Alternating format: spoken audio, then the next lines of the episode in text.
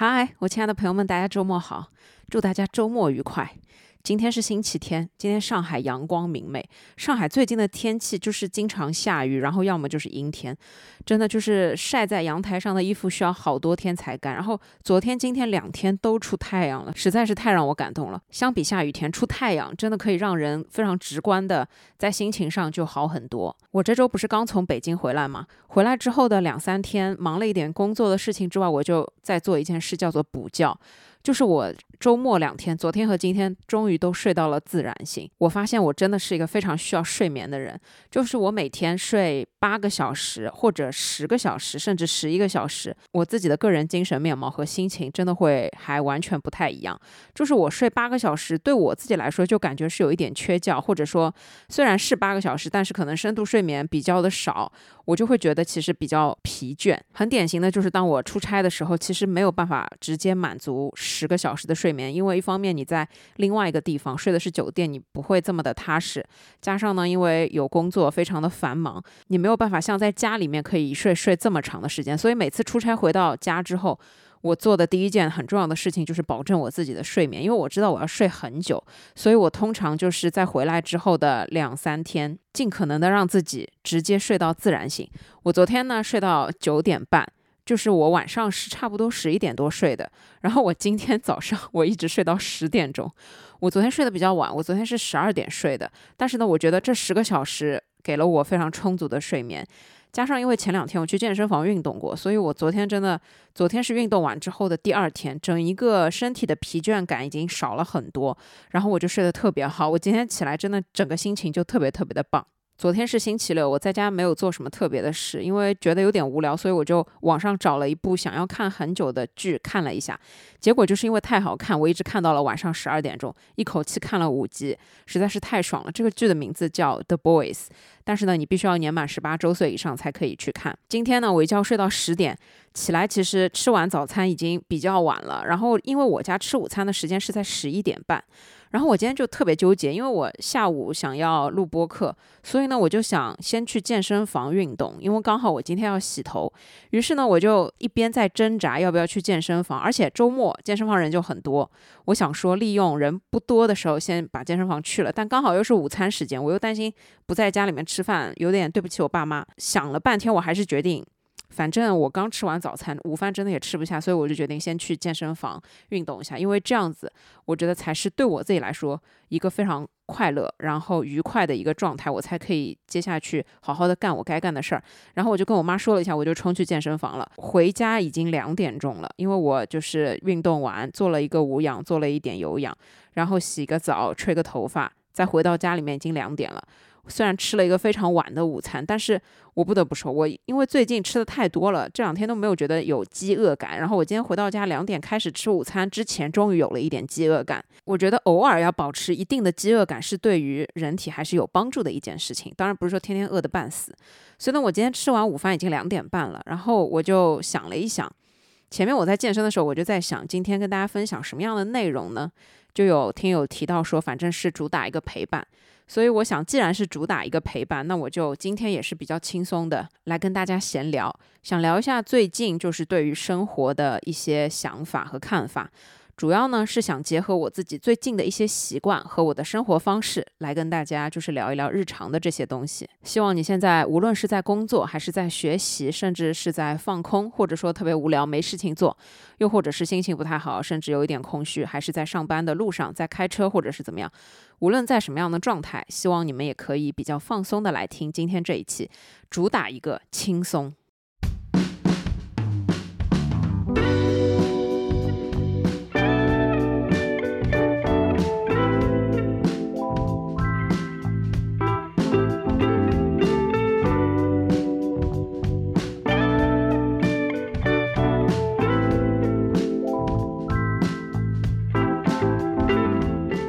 首先呢，先跟大家来分享一下最近的心理上面的生活状态。大家都知道，我去年年底的时候就离职了嘛，其实呢是被裁员的，所以其实是拿了大礼包。但不管怎么样，我觉得这是一个新的开始。所以呢，从差不多最近这段时间，我也一直在认真的思考，到底未来该走到什么样的方向。我觉得最近这段时间比较神奇的一个地方在于，我以为我自己在离职之后我会特别焦虑，因为还没有找到正式的工作，因为对于未来的一切都很迷茫，甚至就是自己交金这件事情都会让我就是在之之前想到的时候我就会很焦虑。但实际上呢，现在已经到三月份了，这段时间其实我还一直挺忙的。这个忙呢，不仅仅是呃，因为我接了一部分的兼职的工作在做。那除了这一部分虽然是兼职，但也是工作的这一部分之外。大部分的时间，我都还在做我自己非常喜欢做的一些事情，比如说拍视频，比如说做博客，比如说好好的去学习、看书等等。就是所有的这些事情，让我自己的内心其实在一个非常充实的状态。我原来以为离职之后，我待在家里面就会变得一无是处，就会变得完全没有任何的动力，每天都很焦虑和烦恼。但实际上呢，我发现。这三个月对我自己来说，其实说白一点，就是你还是一个有收入的状态，并且你有更多的时间可以去投入在自己想做的事情上面的这种状态，让我最近觉得生活还是非常舒适的，甚至我觉得可以舒适到让我。不会去过度的焦虑未来这件事情，因为我觉得过好当下的每一天对我自己来说都很重要。所以，当我把心思都投入在最近每一天的生活，或者说每一个礼拜的工作内容当中的时候，我会没有空去思考啊，未来我会不会迷茫？未来我会不会焦虑？就是过好每一天，抓住现在能抓住的这件事情，我觉得对我现在来说更加的重要。我一直比较关注我自己的一个心理健康的情况，也一直跟大家说，心理健康是非常重要的，精神健康非常的重要。我自己观察下来，我这三个月真的就是该吃吃，该喝喝，该睡睡，每天几乎都比较开心，不能说是完全没有负面能量、负面情绪的时候，但是真的和我之前在工作的时候相比是少了挺多的。我觉得这一部分呢，是因为我现在有一部分的兼职工作可以做，这是一个非常重要的原因。而我不是每一天在家无所事事，我相信只要我在家无所事事，没有任何的工作的话，我可能过不了几个礼拜，我就会迷失自己。所以这是个相当重要的前提。但除了这一部分工作之外，我觉得最能让我自己感受到心理健康的是整个生活的一个状态。我最近对我的生活状态还是一个比较满意的状态。总结来说呢，我觉得我最近是生活的非常有松弛感的，或者换一句话说，非常的随心所欲。另外呢，我非常的关注自己，或者换一个话说，就是我活得特别的以自我为中心。这个以自我为中心，它是一个相对的，不是一个绝对的概念，不是绝对自私或者绝对自负，整个世界只有自己而已，不是这样，而是在我觉得客观的层面上来讲，我在大部分的时候。喜欢去做自己想做的事情，跟随自己的意志去做所有的事情，跟随自己所有的兴趣，包括呢，就是关注自己的状态，关注自己的心情，然后根据自己的状态去规划所有的事情。这个状态呢，可以说在之前的那份工作里面是不太能实现的。在之前那份工作里面，我如果总结的话，是我用一个非常良好的心态，抓住所有的空隙去做自己想做的所有事情，当然效率也很高。但是呢，和现在的这种松弛感相比是完全不一样的。我现在就是随心所欲的这种松弛感，我每一天感觉都是早晨起来之后开始规划今天的这一天，我想要以什么方式去度过。我想不想运动？我想不想出门见朋友？我想不想出门去晒太阳，或者说出门去走走？或者我今天就想宅在家里面？那我是想要看书，还是听音乐，还是玩电脑，还是看剧，还是剪视频？等等，所有的一切都是。我今天起来了之后，根据我今天的心理状态去设计，这种让我自己感觉到在无时无刻都是有选择的状态，真的是非常令人舒适的。当然，有一部分的时间是因为工作的关系，工作会把我的一些时间直接规划掉。那么，为了这些工作，我会按部就班的。到时间了，我就去做什么样的事情。就是在这一部分，我是愿意被这个工作所掌控的。就是我几点应该干嘛，我应该见谁，我应该做什么工作，我应该开什么会，这一部分都是在工作的这个情况之下被安排掉。但是除此之外，我所有自己的事情，包括做视频，包括播客，包括看书学习等等，所有的一切都可以完全按照自我意志来决定。那这也是我想说的。其实我们每一个普通人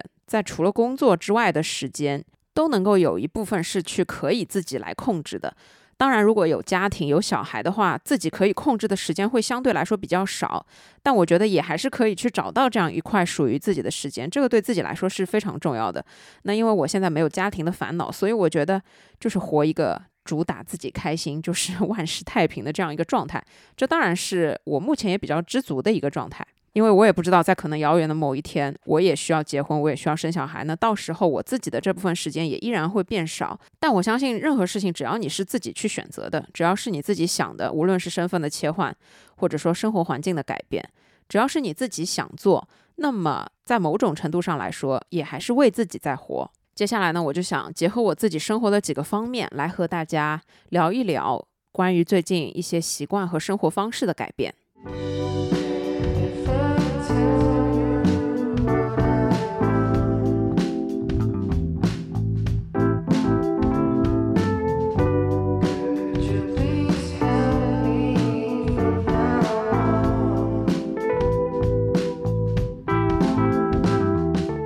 首先，第一件事，生活里面最重要的那就是饮食。吃饭这件事，我认为一定是生活中最重要的一件事情。那最近我对于吃饭这样一件事的看法，其实相较于前两年啊，一开始做视频的时候，也是有很大的变化。就是我曾经有那么一段时间，非常着迷于摆盘，然后非常着迷于这个东西好不好看，甚至可能好不好看已经大于了它好不好吃这样一件事情。然后慢慢过渡到后面，因为减肥，所以当时你会非常的注重营养搭配和吃的干净这件事。那这个时候呢，你就会尽量让它变得好看一点，因为只要是干净的食物，比方说水煮鸡胸肉或者说是水煮什么牛肉，那它一定不会是特别好看的。但是呢，有时候为了拍照，所以。会把它整理的，就是稍微的好看一点。再到后面，因为肥也不减了，然后最近这一段时间，就是我认为非常的自然而然。什么叫自然而然？就是其实以前我对于吃饭这件事是有执念的。因为当时减肥的关系，你就看了很多营养学的书和健身的东西，你就会觉得啊，我蛋白质一定要摄入足够，我今天一定要吃牛肉、吃鸡肉、吃虾，但是呢，我要少吃一点猪肉，等等等等，就会有很多这样一些比较固执的想法、执念。那我妈其实也知道，所以那个时候呢，家里就很少吃猪肉，就是因为我不吃，所以等于全家人陪我一起不吃。但是呢，我爸又非常喜欢吃猪肉，那这样子有一段时间之后呢，我妈就变得非常的累，因为她又要准备我的，又要准备。家里人的，就比方说，她今天如果烧了一个红烧肉，那么呢，还要特别为我去做一个水煮鸡肉，或者是怎么样，就有一段时间是这个样子的。再到后面，因为要拍视频啊，因为我觉得可以自己去安排一些吃的东西的时候，有一段时间，甚至是我跟我爸妈就是分开来吃饭。什么叫分开来吃饭呢？就是我妈负责做全家的饭，除了我，我自己呢去做我自己吃的东西。然后在这段时间呢。我吃的东西被我妈称为太空食品，然后她说我这个人吃的东西就是要么水里搞一搞，要么不加盐，要么怎么样，反正就是对他们来讲，他们是没有办法接受的。因为有时候我也会吃一些什么，呃，豆腐水里面煮一下就拌一点酱油、麻油，简单的，或者说是真的是水煮鸡胸肉，把它撕成一小块一小块的拌一点。麻油一点点的盐，就是非常非常吃的清淡，然后就是看起来他们没什么胃口的那些东西。其实减肥的话，你就会知道你选择是有限的，然后你要吃的干净，你要控制三大营养素的摄入，所以你就会刻意的把烹饪方法变得简化。你能水煮的，你就不会用油炒；你能用油炒的，你就不会吃油炸的。你可以吃空气炸锅的，你也不会去吃油炸的，等等，是这样子一个情况。那中间有一段时间就是各吃各的，我自己做自己的。当然，这段时间我现在想想也挺快乐的，但是其实也很累，因为我每一天都要规划我自己吃的东西。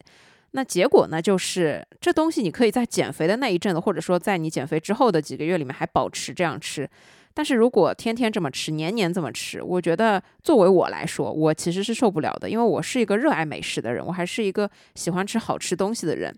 当然，我觉得减肥这一大段时间带给我最大的好处就是。我在吃过自己做的减肥餐之后，我觉得我对于美食这个东西的阈值是降低了很多。我只要在外面吃饭，就我都会觉得这东西很好吃。我只要是今天去吃一个随便什么餐厅，我都会觉得啊挺好吃的。因为其实如果你吃干净的东西，没什么调料、没什么味道的东西，吃惯了之后，你再去吃外面稍微放了多一点调料，甚至加了一点味精，或者说放了很多浓油赤酱的东西，你真的会觉得啊哇，真的非常美味。那最近这段时间呢，我觉得吃饭就是又回归到了可能比较原本的状态。但是好在就是通过我减肥，紧接着是我妈减肥，因为我妈当时也是跟着我一起用我的方法瘦了二十斤之后，我们全家的饮食都变得相对比较健康了。就比方说，现在我妈。烧一个鸡汤、鸭汤，他都会把油去掉；他在烧一只鸡之前，也都会把油去掉。他们知道这些固体脂肪对人是不好的。比方说炒蔬菜的时候，我爸油呢就不会放的特别多。比方说油炸的东西，家里面是尽量不吃。如果可以用平底锅煎一下，那最好。油炸的时候，只有在过年吃春卷，或者说平时他们偶尔去菜市场买熏鱼，熏鱼是油炸的时候会吃一下。那这些东西呢，都是偶尔难得吃一次。不会是天天吃，或者是怎么样？再者，就是在桌上你看到的一些菜，基本上呢都是一种用比较健康的方法去烹饪出来的，就不会是太过于多的浓油赤酱。就比方说，如果我妈现在烧猪肉，她肯定不会再额外加油。那到这个时候呢，其实我真的已经觉得非常的知足和非常的欣慰，因为在此之前，就我家也是经常会吃红烧肉，并且就是整块肥肉整块肥肉的吃。然后我家如果是烧汤，上面的油，我妈是完全不舍得扔掉的，就是大家会就着厚厚的一层油去喝那个汤，那这个肯定是对身体不是特别好的一件事情。你可以难得吃一下，但如果你天天喝这样子的汤，肯定会喝出高血脂来。所以现在呢，就是整体我觉得在家里面吃饭的这个健康的。打分的分数已经可以高一点了。以前如果是六分，现在至少有八分到八点五分，并且呢，就是我妈是白米饭和杂粮饭交替的来煮，就是一周里面大概有两次是吃白米饭的，剩下的时间基本都在吃杂粮饭，什么黑米饭啊、紫米饭啊，加一点燕麦米啊等等的这一类。糙米饭，所以这个部分我觉得我是相当满意的，因为这样子整体的全家的饮食都非常的均衡。那当我家的饮食环境变成现在这种情况了之后呢，我觉得我也没有再变得这么的刻意要去做自己做的餐，因为我觉得我妈准备的每一天吃的东西都是我喜欢吃的，并且是我觉得非常健康的。那这个时候我觉得我也不会。特意跑到厨房说：“啊，我今天要自己做一个意大利面，就是我觉得这样就稍显做作。我妈今天煮的已经是黑米饭了，那为什么不能黑米饭拌一点炒蔬菜，吃一点炒牛肉？就是这也是非常健康的一种生活方式。那这个时候呢，我就已经放下了自己的这一份固执，甚至现在已经慢慢忘记了。而且因为最近这段时间一直跟爸妈住一块儿，所以呢，我很少有自己做饭的机会，甚至是一天自己规划三餐的机会就已经变得特别少。”当我偶尔有一次需要今天自己做饭的时候，我会选择最简单的方式，水煮一个米粉。如果有看我视频的朋友们，应该能感受得出来，我最近做饭主打的就是一个懒散，主打的就是一个简单，一个锅子能搞定的，我绝对不会去用两个锅子。如果今天下一碗米粉就可以满足我的胃，我绝对不会单独的再去炒两个蔬菜，煮一个米饭这个样子。除了在家里吃饭之外呢，现在对于在外面吃饭这件事，我也非常的佛系。但是有两点是肯定的。第一呢，就是我很少叫外卖，我一年叫外卖的次数可能都不超过十次，其中一大半是买菜，然后我很少去叫就是已经做好的外卖。一个是我自己不爱吃外卖，就是我总觉得一个东西它被包装完了送过来之后，而且是当我自己在上海生活的时候，我真的就不太能接受外卖这个东西。我之前在公司上班的时候，也是尽量能自己带饭就自己带饭，或者说是直接出去吃。但我就是不太喜欢叫外卖，除非万不得已和同事一起吃，或者是怎么样，又或者是到外地出差，你懒得出去跑，那这个时候我会选择吃外卖。第二呢，就是我在外面吃饭的时候，我会更加注重餐厅的品质和你这个东西好不好吃，量足不足够，性价比高不高。我现在对于如果你出去吃饭是为了去拍很好看的照片这样一件事情，我是有点不太认同的，因为我觉得能拍很好看的照片这件事是。餐厅可能对于摆盘这件事情比较的注重。但是呢，它并不一定能划等号，好看的东西就一定好吃，并且就是在上海这样一个地方，你很容易去到一家餐厅，人均非常贵，东西特别少，但看起来特别精致，特别好看。你吃了，你觉得不能说它不好吃，但是你问自己吃饱了吗？肯定是没有吃饱。又或者是你吃的舒服吗？不那么舒服。但是拍照片很好看，我不能去认同，就是如果一家餐厅它只有拍照片很好看这一个点，就是能够让我吸引过去，能够让我为它。整体去买单，就是这是我不认同的。可能我更加注重的是好看和好吃，一定要排在第一位，因为我觉得好看和好吃是同样重要的。如果一定要二选一，我宁愿选择好吃，而我觉得好看其实不太重要，因为好看这件事情，你拍了一张照片，你无非是要给更多的人看，但是你吃到肚子里面，你在吃的时候是更加的注重自我感受，所以我觉得我更加注重自我感受，我不太注重就是别人以为我吃了一家什么样的餐厅这样一件事情。所以在外面吃饭，我现在就是，如果你告诉我这家餐厅虽然很贵，但东西真的很好吃，特别的稀有，有怎么怎么样的点，那我觉得我也是愿意尝试的，因为人生在于体验嘛，吃好吃的美食也是体验非常重要的一个部分。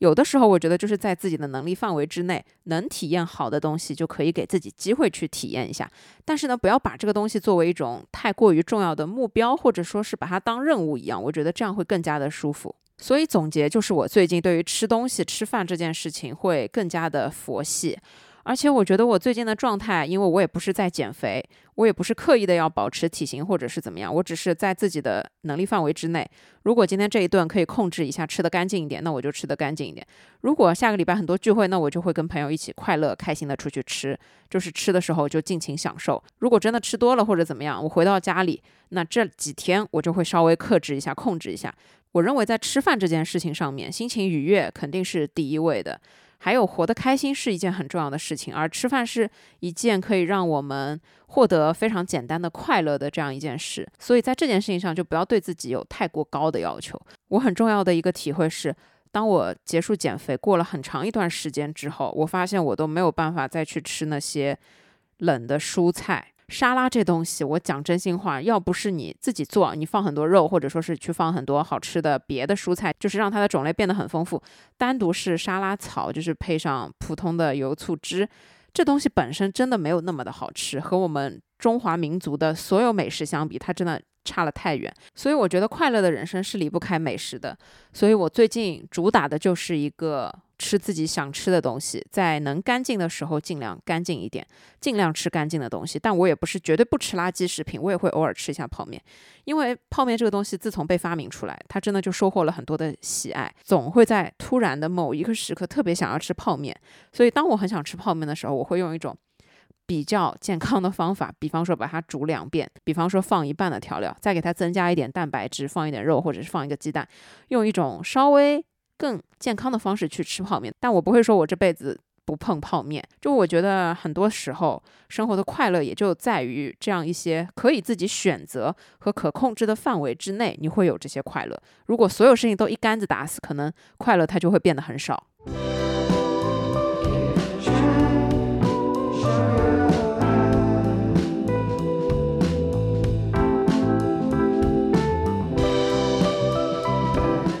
第二点，我们来说社交媒体。社交媒体这件事情，是我们每天玩手机都必须会玩的这样一个东西。每天你可能会拿起手机几百次，然后其中呢一半的次数可能都会用在社交媒体上面。我们每个人的习惯不一样，在刷社交媒体这件事情上面的习惯也更不一样。那我想和大家分享的就是在最近的这一段时间，虽然我记得我之前跟大家讲过，早晨起来，如果你可以不碰手机，或者说不玩手机，直接去做一些。更加可能对自己有帮助和意义的事情，这样一整天会开心很多。那当时呢，因为我还在上班，然后我觉得这样一段时间对自己来说是重要的。因为当时在上班的我，无时无刻的是需要看手机的，无时无刻是需要回很多很多消息的，会压得你喘不过气来。所以我觉得脱离手机是一件很开心的事情。在我以前上班的时候，我经常有一句话挂在嘴边，就是我现在真的希望我能去到一个完全没有信号、没有人找得到我的地方，或者说，我非常希望把我的手机往河里面一扔，啥事都不用管了。当时我对于手机真的是非常矛盾的一种态度，因为有太多的工作是基于手机了，但手机又是我自己可以娱乐的一个工具。但基于你太多的工作需求，你就不想要去娱乐自己。好，那是我之前的一个状态。最近呢，我的状态是，我现在尽量的在刻意的让自己少看社交媒体。其实我想了一想，我在这三个月的时间里面，我好像是真的很少会主动的去看社交媒体。我大部分看的时间呢是在睡前，睡前我可能会看一段时间。第二个时间点呢，就是在我早上吃早餐的时候，我会可能播放一点电子榨菜陪陪我。那这两个时间段，我看的视频呢，一般性是，我来跟大家形容一下，是我最近比较迷上的一类视频。一种呢是宠物类的短视频，什么熊猫吃东西，狗狗吃东西，然后会有主人给它用电饭煲做一锅吃的，然后从做开始的这个过程，然后给狗狗吃，然后猫咪吃东西，兔子吃东西等等的这一类动物吃东西和动物相关的视频。有的时候呢，我又很喜欢看，就是有主人把。摄像机挂在猫脖子上，然后用猫的视角做了很多的短视频，这个我也很喜欢看。除此之外呢，就是一些关于野营和露营的就是有一些野外博主他们分享的如何生火。如何在野外烧水、抓鱼、吃饭、搭帐篷等等的，就是这一类的视频。我最近真的非常沉迷，而且我觉得我已经沉迷了很久了。一边就是听这类声音，你会觉得特别治愈；另外一边呢，你就会觉得好像自己看这些野外博主，就是好像学到了一些东西。就比方说，我现在至少已经知道了十几种生火的方式。但是我从来没有试过，它会让我非常好奇这件事，非常让我想要试一下。但是呢，目前对我来说还是很难去实现去野营、去露营，就是因为这是需要做好很多的准备，并且需要大自然的配合。现在这个冬天真的是不太适合。我看很多的博主在雪地里面露营，我难以想象。但我真的特别爱看这一类的视频。那除此之外，我几乎不会在别的社交媒体平台停留过久的时间。一方面呢，是我慢慢的觉得。现在所有的平台变得越来越相似，所有的视频内容平台它变得都非常的接近，就是你在任何平台都能看得到广告，你在任何平台都能看得到直播，你在任何平台都能看到那一些爆款视频，而且几乎是同时发布的。我不知道大家对于直播这件事情的看法，因为我自己是从来没有在任何直播间，呃，我好像只有一次。在我们前公司的直播间买过东西，除此之外，我没有在任何直播间买过东西，也不会说特意的有看直播这样一个习惯。就我上一次在看一个直播的时候，直播的那个人是我关注了很久的一个老师，他是经常讲很多课的，然后他在卖短视频的课。然后我差一点就冲动下单了，我已经把它拍下来了，还没付款。然后仔细看了一眼，它是直播课，因为我觉得时间很难配合，所以我后面就没付款。其他时候我几乎没有在直播间买过任何东西，所以我其实对于我不能说是排斥吧，但是我对于直播这件事情，我的看法呢，就是作为一个普通的消费者，我觉得直播间，除非你真的是在推荐很好的东西，否则的话，我觉得好像没有。一个必须的原因，我需要在直播间下单，所以呢，我一般不太会去看直播，而且我会觉得说，这个时间我可能更加的愿意去用来花在别的地方。说回社交媒体，我觉得我最近看的越来越少的，还有一个原因，是因为我发现生活里面你可以做的事情其实挺多的，而不仅限于刷短视频、刷长视频。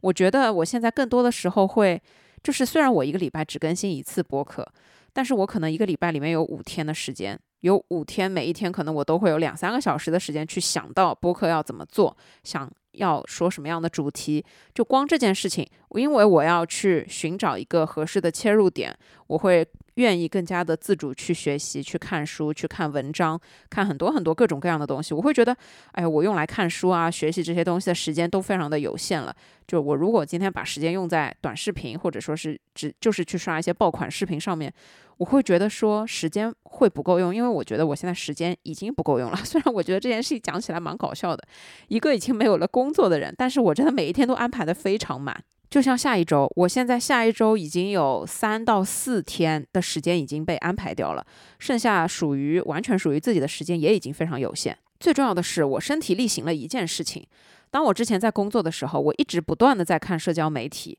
那个时候呢，我会觉得说看社交媒体是我放松自己的一个途径。但是现在，我可以负责任的告诉大家，只有你少看社交媒体，或者说忘记手机的存在，而去做一些其他的可以让你更专注的事情的时候，你会觉得自己的生活更加的丰富，并且这时候你才能感受到真正的轻松和自在这件事情。而且，当我刻意控制自己看社交媒体的时间之外，我发现。真的，也就是在你看可能半小时、半个多小时的时候，你会感受到的快乐是最多的。这个时候你停下来，你再去做别的事情，不要无休无止境的去看短视频。那这个时候你会觉得这件事是对你有帮助。但是如果你看超过一个小时、三个小时、五个小时的时候，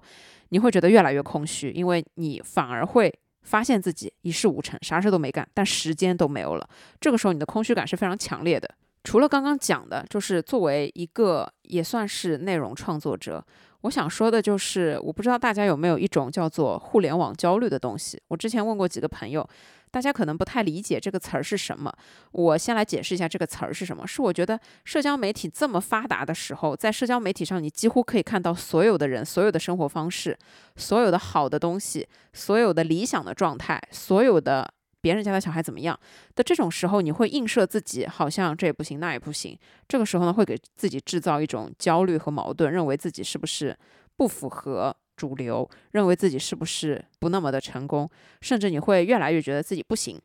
呃，就举一个非常简单的例子。我虽然在做视频，那我对于做视频这件事情，我也是相对佛系的。虽然一开始我也有做作的去做一些内容，但是后面发现其实不长久，以及我自己不喜欢，我会越来越没有动力去这样子做。所以后面我还是决定去保持本我，保持真实的去做。那这个时候压力它就不存在了，因为你记录的每个时刻都是自己想要记录，而你在做剪辑的时候，也是因为你今天想要剪辑，不是说逼着自己一定要在几月几号交片子，没有任何的这种人去压迫你。这个时候，你才会发现做视频这件事情是快乐的，它才是你发自内心想做的一件事。但是作为我，我发现这样做了之后，其实数据这件事情是没有一个自媒体人可以逃得过去的一件事儿。那这个时候我在刷社交媒体的时候，首页铺天盖地都是点赞几千、点赞几万的这样子的一些爆款，看多了之后，我会有一种什么样的感觉？就我会有一种对于我自己内容本身的焦虑，我就会觉得，为什么我的点赞？不多，为什么我的播放量也不高？甚至你会不由自主的被它卷进去，你就会觉得是不是要做一些比较容易爆的东西？是不是要去说一些网络上面比较热的东西？是不是要需要去蹭？是不是需要去蹭一点热度？等等等等，就开始会有各种各样的这种胡思乱想。甚至我有的时候在刷首页的时候，已经不是我想要看这个视频，而是我想看看这个视频到底为什么火的这种心情，让我觉得说已经丧失了社交媒体对于我的意义。所以这个时候我决定。我如果要摆脱这种互联网的焦虑，一个是我不创作任何的内容，首先这不可能；其次，第二个最好的方式就是尽量的远离社交媒体。所以我觉得以上的这些是我觉得可能我要刻意去缩短自己看社交媒体的时间也好的一些原因。但是核心我想要和大家分享的是。确实这件事情是有效的，就是我现在真的没有这么多来自互联网的焦虑了。首先是我不压根儿都不知道互联网上在发生些什么事情，因为其实我觉得好像和我实际生活没有太大的关联。最重要的是，我觉得当我远离了这样一些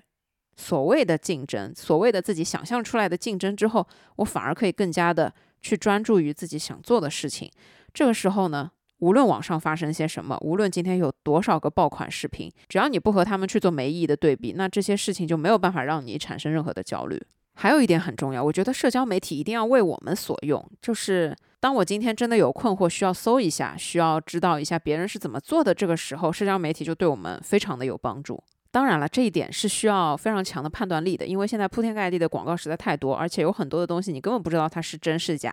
就我自己来说，也已经被小红书骗了不知道几次了。我有三次踩过大雷的买的东西，也都是因为这些东西的流量，因为某个明星在用或者说是推荐，最后我发现真的踩雷踩的不行。所以呢，对于社交媒体这件事情，我自己的看法就是让它和你自己处在一种平衡，并且让你感觉到舒适的一种状态。这才是最好的。我现在也还是会关注数据，但是我不会只盯着数据，这样就会让我自己舒服很多，这样就会让我自己更多的去想怎么分享出我自己真正想分享的东西，怎么去更好的去做内容。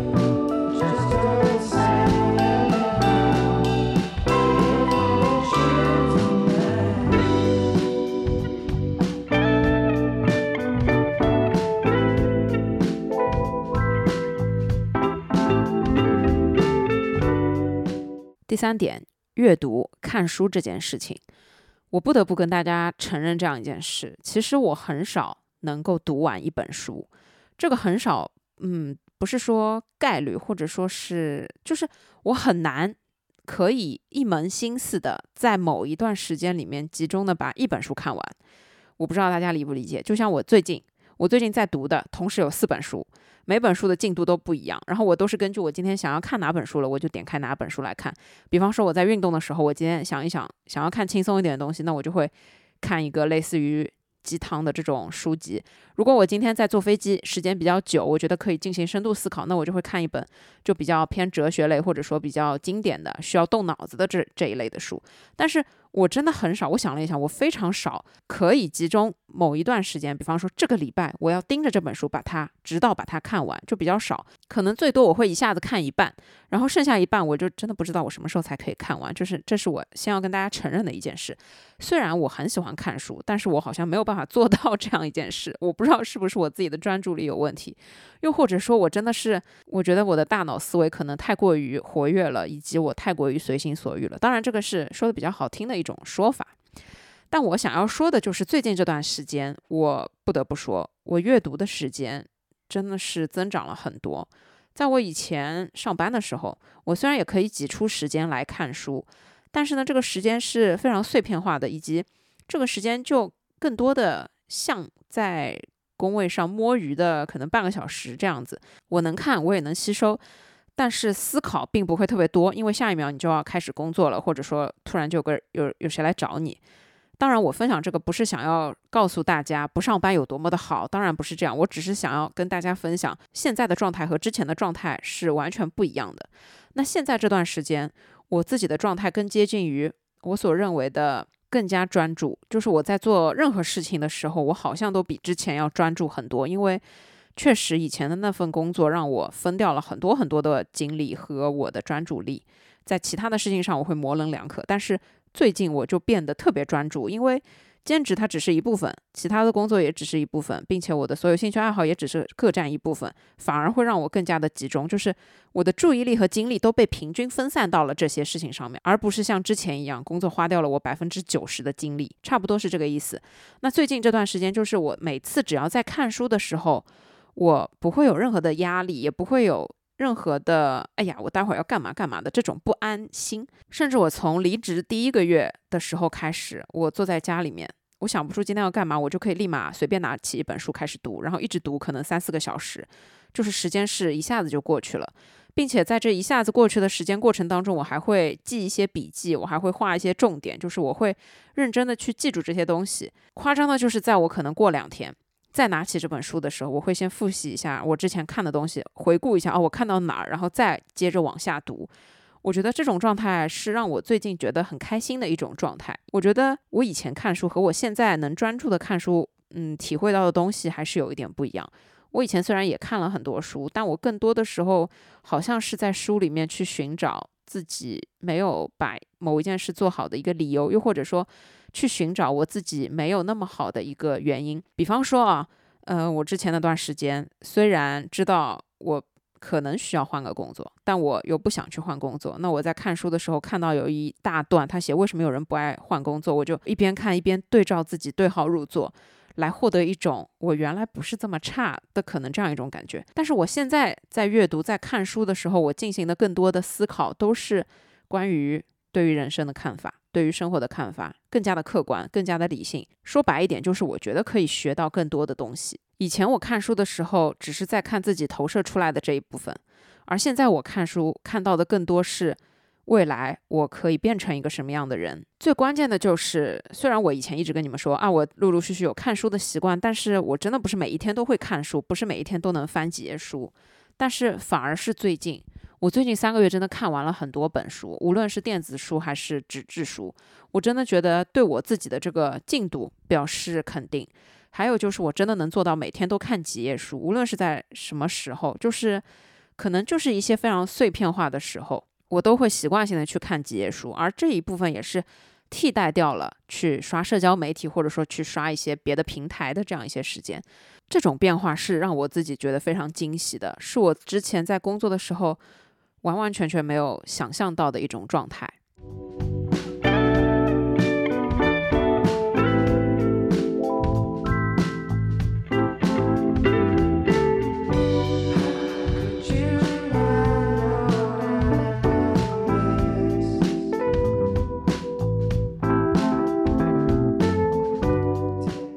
第四点，关于购物和一些对于物质方面的欲望，钱这个东西。它很复杂，有一句话我很认同：谈钱伤感情，谈感情又伤钱又伤感情。所以钱这件事情，它在无论哪个层面，我觉得都还是挺复杂的。那简单的来说，在我失业之后，最大变化的就是每个月固定的收入没了。虽然有大礼包，但是大礼包归大礼包，但你必须要面对自己交金和很多未知的这样一些事情。那好在呢，我是一个有存钱习惯的人，所以我觉得这也是我不焦虑的一部分原因。另外一部分原因是我发现，其实我这三个月的生活并没有太大的变化。这个没有太大的变化，就是当我今天想吃什么，我发现，哎，我还是可以自给自足。当我今天发现我需要买什么，我还是正常的会去买。最核心的是，因为我觉得兼职还是挺重要的，它给了我一部分的收入，让我不那么的焦虑。还有一点呢，是因为我对于购物和物质方面的这个欲望真的比较小。这是让我总体在钱这件事情上面不那么焦虑的根本原因。可以这么说，我在这三个月的时间里面，我花的钱是非常有限的，大部分都是在吃上面。除此之外呢，是一些零散的生活用品，其他就基本没了，因为我没有什么购物的欲望。前几天呢，我在跟我朋友聊天的时候，我朋友因为之前过年开始他就待在新疆，因为他迷恋上了滑雪。然后呢，他就告诉我在新疆真的很舒服。我问他为什么，他说在新疆那个地方所有的物流都很慢，然后你每一天要去哪里，你都必须要在群里面吼一下才会找到司机，然后把你带下山或者是干嘛。你不管要做任何事情，它都变得比较困难，比较慢。你买个什么东西，他说八九天后才会到，甚至十天后才刚发货。这种所有的慢都会让你没有任何的购物的欲望，会让你变得更加的纯粹。他是这么讲的。那我觉得同样一个道理就是。我最近这段时间，我几乎没有什么购物的欲望。当然，我也花了一些小钱去买了一些小的东西，但我真的没什么花大钱的欲望。当然了，我最近很想买一台相机，但是这个另当别论，因为它被我自己作为一种目标这样子放在那边。我觉得真正的富足是内心的一种充实，它不是任何物质或者说钱可以直接带来的东西。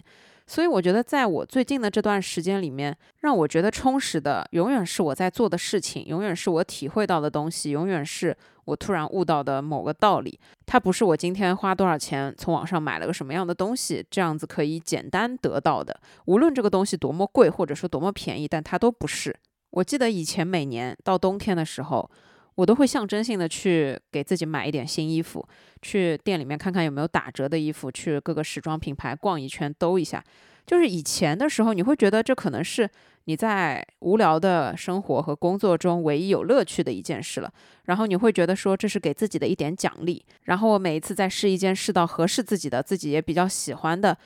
这些衣服的时候，我也会觉得我很快乐。总结一下我前两年的一些购物的经验，就是。我差不多在每年固定打折的时候，都会去那些快消品牌看一看，就买个十多件那种衣服，然后感觉就是春夏买一次，秋冬买一次。但是这些衣服呢，我并不是每一件都会穿的，而且我并不是每一件都会经常穿。我有过那么一段时间，我还是喜欢翻行头的，就是今天穿这套，明天穿那套。后面我真的发现，通过对我自己的了解。我并不是一个这么热爱穿时装的这样一个人，我并不是一个这么热爱去打扮自己、今天着装的这样一个人。我可以今天穿的简单，自己喜欢，我喜欢搭配，但是我真的没有办法去做一个穿搭博主这一类的。我对于穿搭这件事情仅仅是有兴趣。仅仅是喜欢看，但是我可能真的不是一个喜欢去翻这么多行头的这样一个人。每年整理衣橱，我都能整理出来挂着标牌从来没有穿过的衣服，并且我现在看我满橱的衣服，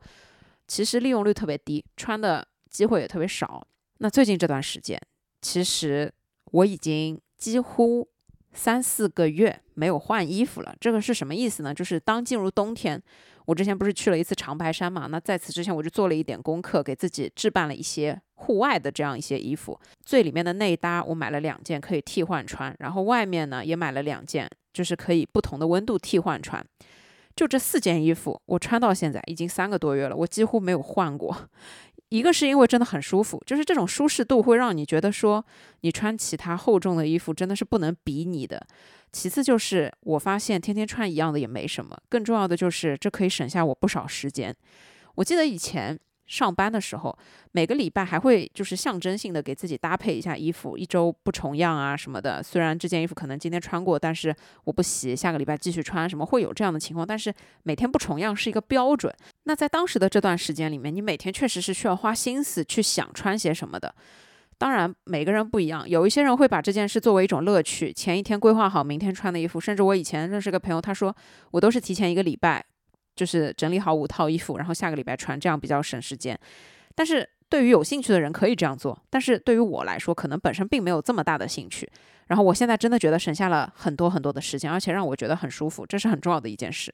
所以我觉得，在我发现我自己原来是一个懒得去搞自己的穿着，除非是到重大节日或者说重要的时间约会啊等等，大部分的时间。普通生活的时候，我就是想怎么舒服怎么来，我就是想怎么简单怎么穿，我可以每天 穿一样的衣服，只要它不发臭。就是我发现自己原来是个这样的人的时候，所有的什么购物啊、买新的衣服啊、搭配啊、怎么穿，对我来说都不重要了。甚至我以前在社交媒体上很喜欢看穿搭博主，就是怎么搭配，然后也会去学着他们去搭配，去利用一些自己以前已经很久买了很久没有穿的这些衣服等等等等，会去想办法想就花一些心思。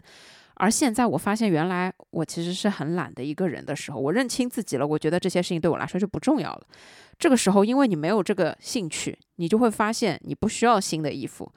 你不需要这么多新的东西的时候，甚至也不需要新的包。对吧？因为我觉得很大程度上，包包是用来搭配的。那对于我来说，我不是一个单独这么喜欢包、喜欢搭配、喜欢整体时尚感穿搭的这种情况来说，我觉得最适合我的真的就是帆布包。我已经连续很久背着同一个帆布包了，上面印着一个熊猫，它是去年进博会的一个帆布包。就它真的很实用，它很能装，我也不会担心它脏了或者说是怎么样，就是它就是简单。所以我觉得，当我更了解自己，变成现在比较舒适的一种状态的时候，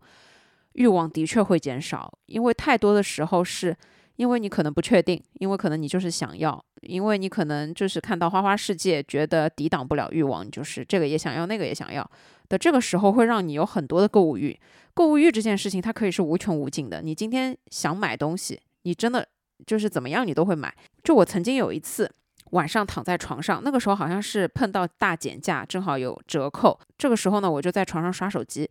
我觉得我要买个包，但是呢，我又不想买个太贵的包。然后我发现我看中的包都大几千，太贵了，我不想买。然后我想说买个便宜一点的。然后呢，哎，就看到特这个也蛮特别的，哎，价格也还合适。然后我就特别冲动的买了。第二天就到了，我收到的时候还觉得挺开心的啊，这个包真的挺好看的。因为我看了很多网上的图，真的都很可爱。但问题是。这个包我只背了三次，它就被我闲置在那里了。因为什么？因为不实用。那是一个镂空的袋子，但总之它是一个非常不实用的包。你说它能装吗？它也能装，但是它就是这个肩带有点细，然后它容易就是卡到衣服，反正就是整体那个开口设计的也不是很合适，就是它拿东西还没有一个菜篮子方便。这时候我就。有点后悔，我对于当时的冲动购物是后悔的。然后这个包一直是我到现在还在后悔的一个东西，它绝对是我过去，它绝对是我去年买过最后悔的东西之一。所以，就是我也经历过这样的事情之后，我发现只要你想要花钱，只要你有欲望想花钱，你怎么样这钱都能花出去，而且你可以花在莫名其妙的这些地方。你可能根本不喜欢，根本不怎么样，但可能你觉得我就是要拥有，就就买了。不然的话，我二三十支口红是怎么来的？所以就是以前真的会被欲望牵着鼻子走。所以我最近的一个心得非常重要的是，我觉得这也是我成长的一个重要的标志，就是我发现我不会被欲望牵着鼻子走了，甚至我会更加去看重一些别的东西。我深刻的明白，物质或者欲望或者钱，它都不能直接给我带来东西，只有经历，只有思考和成长，它能够。给我自己带来最重要的东西。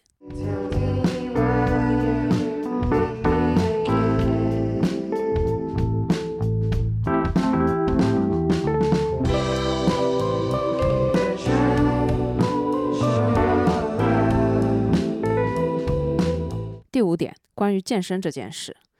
最近我的健身习惯主打的就是一个，我今天想健身，我才去健身。我今天想认真的健身，我才认真的健身。我觉得今天精力非常充沛，可以去练一点重量，那我才去练一点重量。我今天如果觉得比较累，那我说不去就不去了。我主打的就是一个没有任何的象征性的频率，也没有任何的一个所谓的标准给到自己，没有任何的压力给到自己，完完全全就是我想要干嘛就干嘛。首先，我们来明确这样一件事：健身它是为了让身体变得更好，对吧？健身它一定是让自己更健康。但是我们看了有太多的人，可能在不太好的状态之下去健身，结果就免疫力下降、抵抗力下降，就生病啊，怎么样？有很多这一类的事情。所以其实健身它和养生是相悖的。什么叫相悖的？就是吃饭是给身体做加法，是给身体加营养；养生也是为了给身体做加法，让身体变得更好。但其实健身它是给身体做减法，为什么呢？因为是消耗，因为是运动，因为这件事会让你累，让你很痛苦，所以这一定是做减法。除了健身之外，蒸桑拿其实它也是做减法，因为蒸桑拿的时候你在排出很多的东西，也是在你身体比较健康的时候适合去蒸桑拿，包括拔火罐也好，包括针灸也好，其实这些都是给身体做减法。当然，这个是从可能中医层面或者说是某一点点的科学层面去讲这件事情。但是前提都是你的身体状况怎么样才能决定。你的身体状况如果很好，你今天健身一定是健康的。如果你现在已经生病了，你再去健身，那一定是那就是真的在嫌自己身体不够差。在我们明确这些之后，我觉得我最近的健身的状态就是主打一个佛系。我之前去佛山加汕头出差，差不多有十天左右的样子。结果我回到上海之后，就当然我那十天在外地完全没有去过健身房。我在回上海之后，整整差不多一个月左右，就三十天不到，我没有去过健身房。虽然我很心痛这一个月的月费，但是呢，就是因为我自己觉得很累，就是我每天早上起来我都觉得自己很累。其实我出差也出的挺开心的，也没有干什么，但是总归是去另外一个地方，不是在你熟悉的这个环境之下，是有地理差异的。这些差异加起来会让你有疲倦，而且在当时你不觉得，但回来之后你就会觉得。所以我那一个月的时间没有去健身，就是因为我觉得很累，而且这种累就是我觉得自己睡不醒，所以我就一直在家里面休息，我就一直没去过健身房，直到好像两月份我才去了一次健身房。我呢是这样想的，因为。大部分的时候，当你觉得累是身体给你的信号，你如果不看到这个信号去硬做一些事情，结果肯定不会好的。我经常看到有朋友发什么，因为自己连续逼着自己几天几天去健身，然后后面终于中招了，然后去医院发现就是高烧不退等等等等，就是这些都是因为你对自己的身体不重视，就是没有收到身体给你的信号。所以我最近。就是已经很久了，我好像最近半年都是保持着这个频率，就是自己状态好的时候我才会去健身。如果我今天但凡有一点累，我就待在家里面不动。同时，我觉得这可能也是年纪在变大的一种信号吧。因为以前年纪轻的时候，你总会觉得我今天有点不太舒服，哎，出去动一下，出身汗，哎，好了。但是现在不会，现在真的就是我非常的珍惜自己的身体了。其实呢，健身这件事情它还挺卷的，你要么跟自己卷，要么跟别人卷。教练之间也会互相卷，就是这是一个永无止卷的一个地方。但我还是坚信奉行的一个原则，就是我只会跟我自己卷，我只跟自己比，但是我也不会跟自己硬卷，我不会强行逼着自己一定要怎么怎么样。虽然进步是一件好事儿，但是现在对我来说，舒适的进步更为重要。以舒适的状态去健身这件事对我更加重要。大概在几年之前，我那时候在减肥，然后呢，就有朋友会拉着我一起去上团体课。当我第一次去上团体课的时候，我并不觉得这件事情有什么不对。然后我上着上着，我就发现了这个班级里面的所有人他都在卷，卷什么呢？他就是从抢这个团课开始就开始卷了，然后一直卷到是几点钟的课，就六点的课，早上六点的课是抢的最快的。当时我还真的去上过早上六点的课，然后我发现大家会在卷带的一些零食和小点心，会卷这些东西。呃，谁的更健康，谁的更好吃，谁带的更多，等等等等，就是这也是一种莫名其妙的卷，然后就永无止境的卷，就是这种卷，在我看来是它不是一次性的，它是永无止境。到后面呢，又去体验了一下其他种类的团课，但是我不知道为什么，我的体感就是这些团课真的就是在卷，你也不知道在卷些什么，就是可能有跟你一样在减肥的人，他们他永远会就是跟你去比减肥的速度，比谁吃的更少。比谁吃的更晚，比谁上的课更长，比谁心率更高，比谁消耗的卡路里更多，就是这些事情，在我看来，已经和一个人想要健身所达到的目标完全没有任何关系了。因为当它变成了一个变相的竞争、变相的比较的场合的时候，对于自己来说的意义就会被削弱。那我觉得，对于自己来说，这个意义才是最重要的。所以后面上了一段时间，我就不去了。一来是我发现这个氛围，我觉得不太适应；二来就是我觉得对我自己来说，还是我自己掌控节奏更加的重要。当然有一个前提，就是我也被这些朋友当时卷到已经体力透支了，就他们经常连着上两三节团操，就真的很夸张，你们知道吗？我手表记录的，我手表记录的大概我最高的运动消耗是可能连着两个多小时，消耗可能是一千两百多卡路里，就是在单独的一天。就是在那段时间，其实我现在回过头来，我觉得那种状态已经背离了生活的本质了。所以，我最近的健身状态是我自己觉得还比较舒适的，就是我今天想干嘛我就去干嘛。就比方说，我上周觉得状态很好，然后我就去练了一次下半身臀腿，练得很累。但是呢，我第二天起来发现只有屁股酸，我的腿是不酸的，就说明我练的动作比较的好，我就比较开心。因为我上一次练完之后，整个就是连续三天走路都没办法跨大步子，我觉得就是我的动作不够标准。但我真的知道，我上半身最近练的特别少。就自从我不上拳击课之后，我真的觉得我上半身运动的特别少，下半身是还可以，但是上半身的力量就明显的削弱很多。所以我今天终于是鼓足勇气去练了一个背。就是练完真的很累，但是 我觉得上半身和下半身还是要均衡一点吧。这是我可能对自己的一点点小小的要求，但我也不会强制自己，我还是会跟着自己的想法来。我今天到了健身房，觉得状态 OK，那我就。多练一会儿，我就练得重一点。如果我今天觉得比较累，那我就佛系一会儿，蹬会儿自行车出点汗，其实也蛮开心的。我觉得运动健身的时候，最重要的是那个过程和你自己的感受，这是最重要的。我还是这句话，只要你觉得运动很重要，就只要你坚持去运动，坚持去想办法健身，无论你对自己的要求是什么，只要你坚持持续的在做，那么就是一件对你生活很好的事情。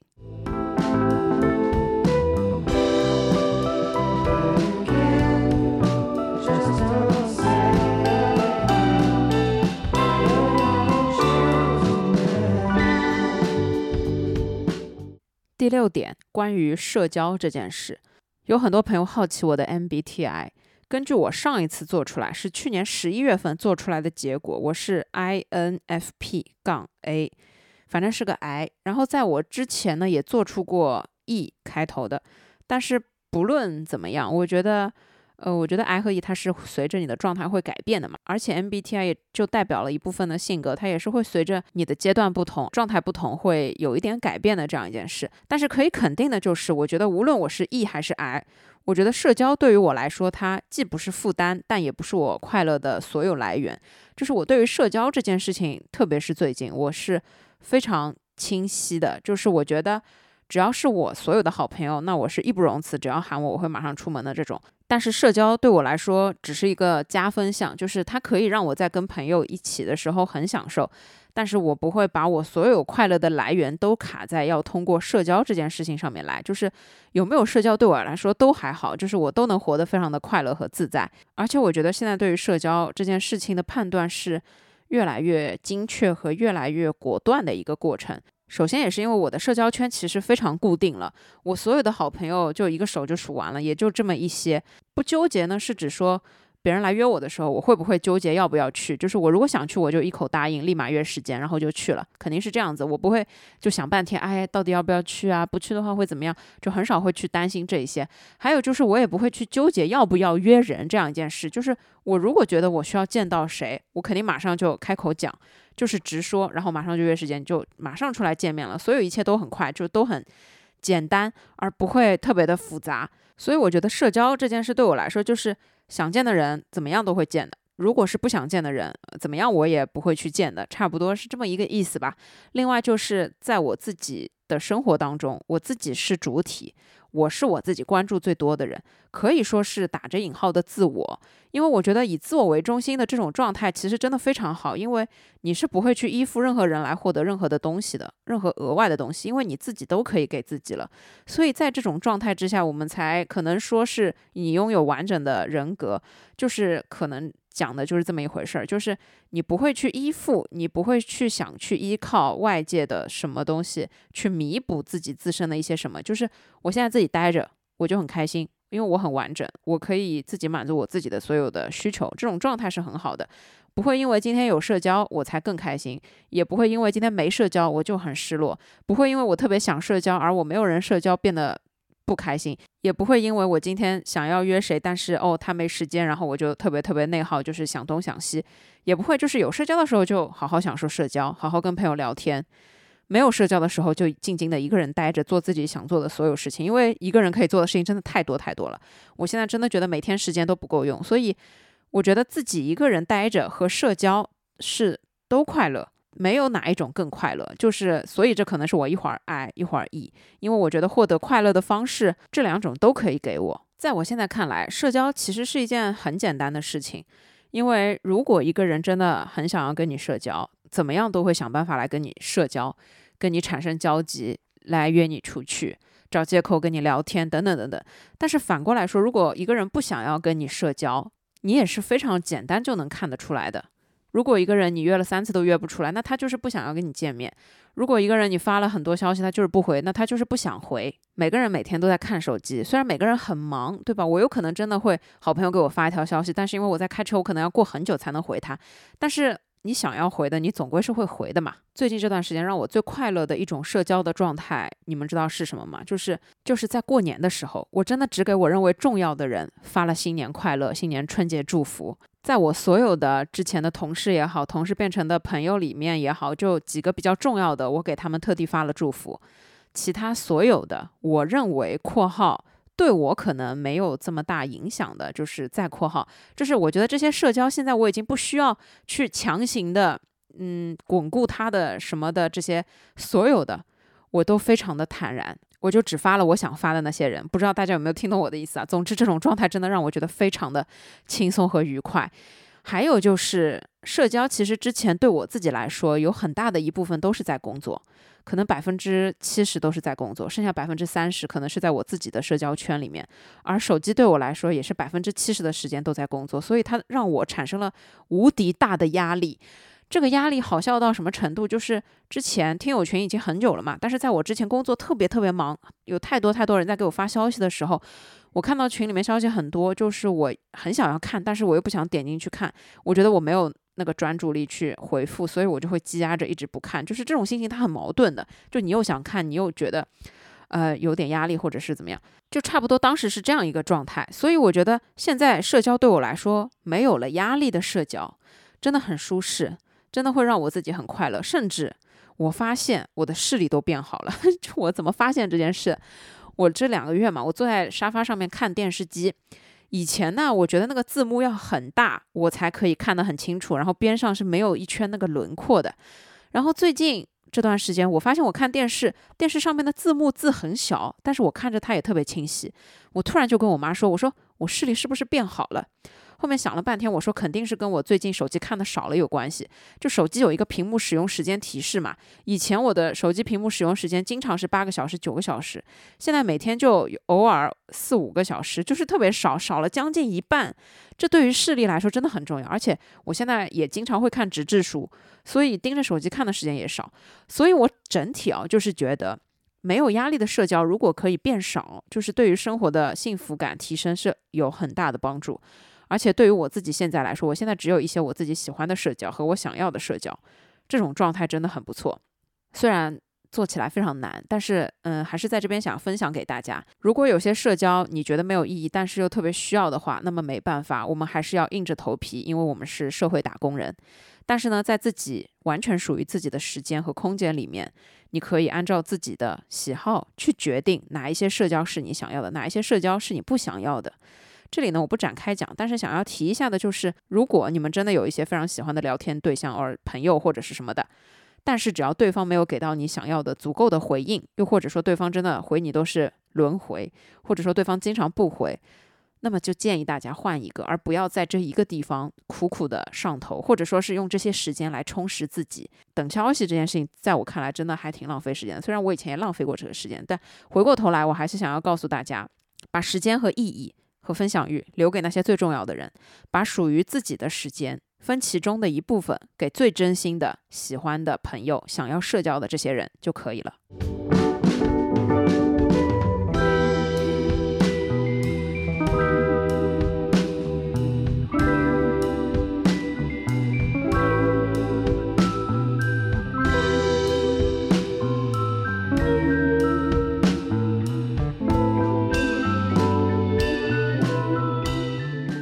最后一点，我想说，最近生活状态里面还有一件事情是我自己特别好奇的，那就是探索世界。虽然探索世界是一个很伟大的命题，但是我想要说的只是，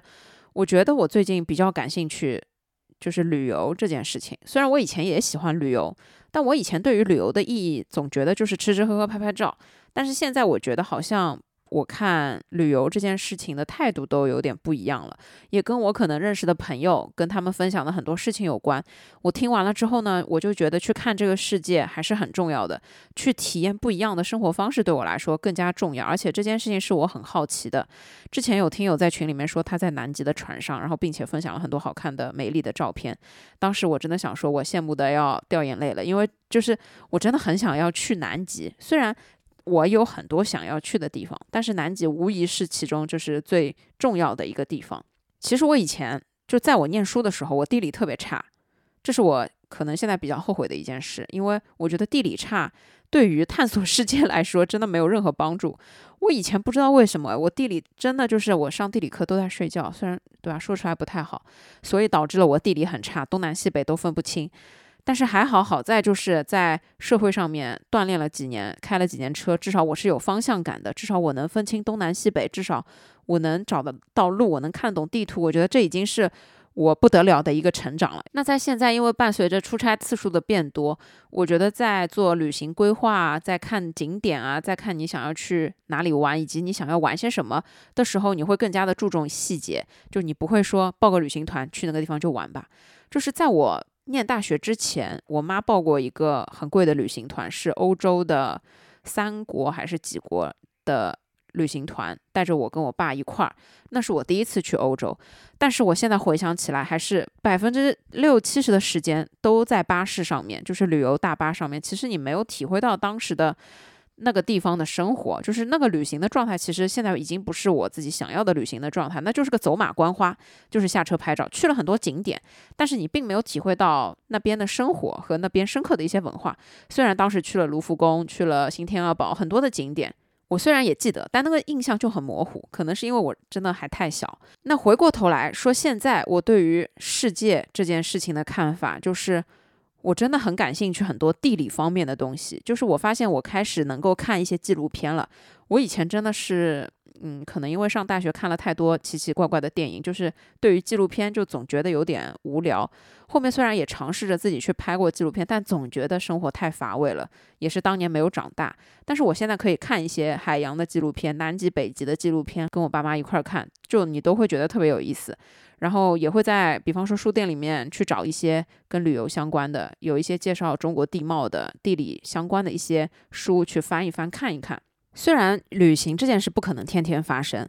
但是我觉得你一年可能总有个一两次旅行。那在这一两次旅行之前，你总还是需要去决定目的地和做一些功课、做一些攻略，因为这才会让你的体验会更好。就我又要说到我的长白山之行了，也是说，虽然是说走就走的东北看雪，但是提前也做了一些功课，决定抱团，就是因为真的是因为看了很多的攻略，都说那边的体验会很差不好，所以还好报了团，我整个体验真的还是觉得非常不错的。那每年总有一两次旅行，你总可以去定一两个目的地，我觉得这也是生活很重要的一个意义。如果你呃，当然可以只待在自己的城市，属于自己的小家。但是我觉得对我来说，探索世界是重要的。当然，旅行非常重要的一个前提，确实就是花钱，因为预算多少决定了你的体验，也决定了你能做的一些事情和你的路途艰不艰辛、累不累。所以呢，基于这个目标，我觉得我也可以有动力去好好赚钱，因为我觉得对我来说，钱它一定是为我所用，用在我想要用的地方。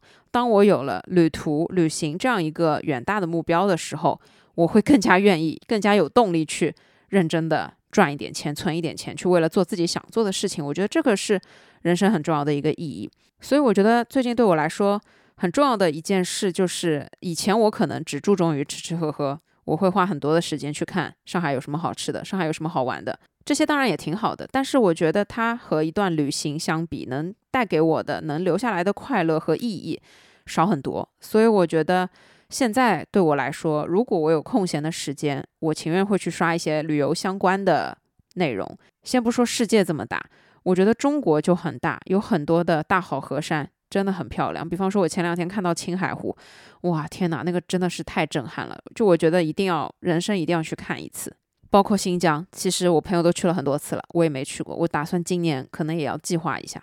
所以不管怎么样，我觉得。呃，每一段时期的生活状态是不一样的，每一段时期你生活里面的侧重点也是不一样的。我觉得对我自己来说，知足常乐是很重要的。另外就是，我认为在我的生活里面，还是要更多的去关注一点自己最近想要做的事情，这也很重要。但不管怎么说呢，每一个人的时间其实是一样的。对于生活这件事来说，如果把你仅有的时间花在自己喜欢的、感兴趣的事情，花在自己喜欢的、感兴趣的事情上，你就可以收获快乐，就是这么的简单。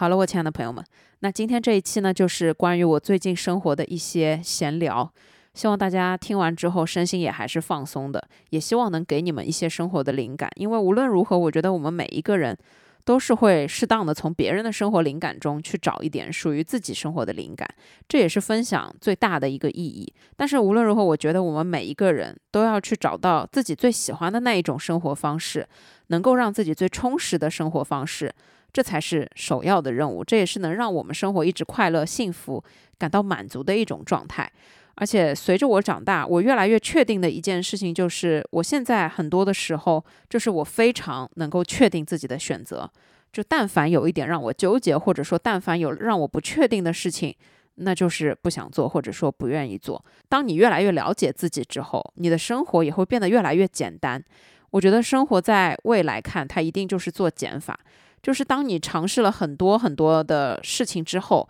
你会排除下来哪一些是你能够一直持续做的，但哪一些不是。当你慢慢长大，你自己的生活方式也会慢慢的改变。而当你开始给自己的生活做减法的时候，你拥有的生活就会越来越简单。而这个时候，你才会发现，简单才是快乐的本质。好了，我亲爱的朋友们，那以上呢就是本期播客。无论你现在处在什么样的状态，都祝你可以一切顺利，祝大家天天开心，祝大家知足常乐。祝你们有美好和通畅的一天！一定要记得，精神健康和身体健康一样重要。那我们就下一期再见吧，拜拜，爱你们。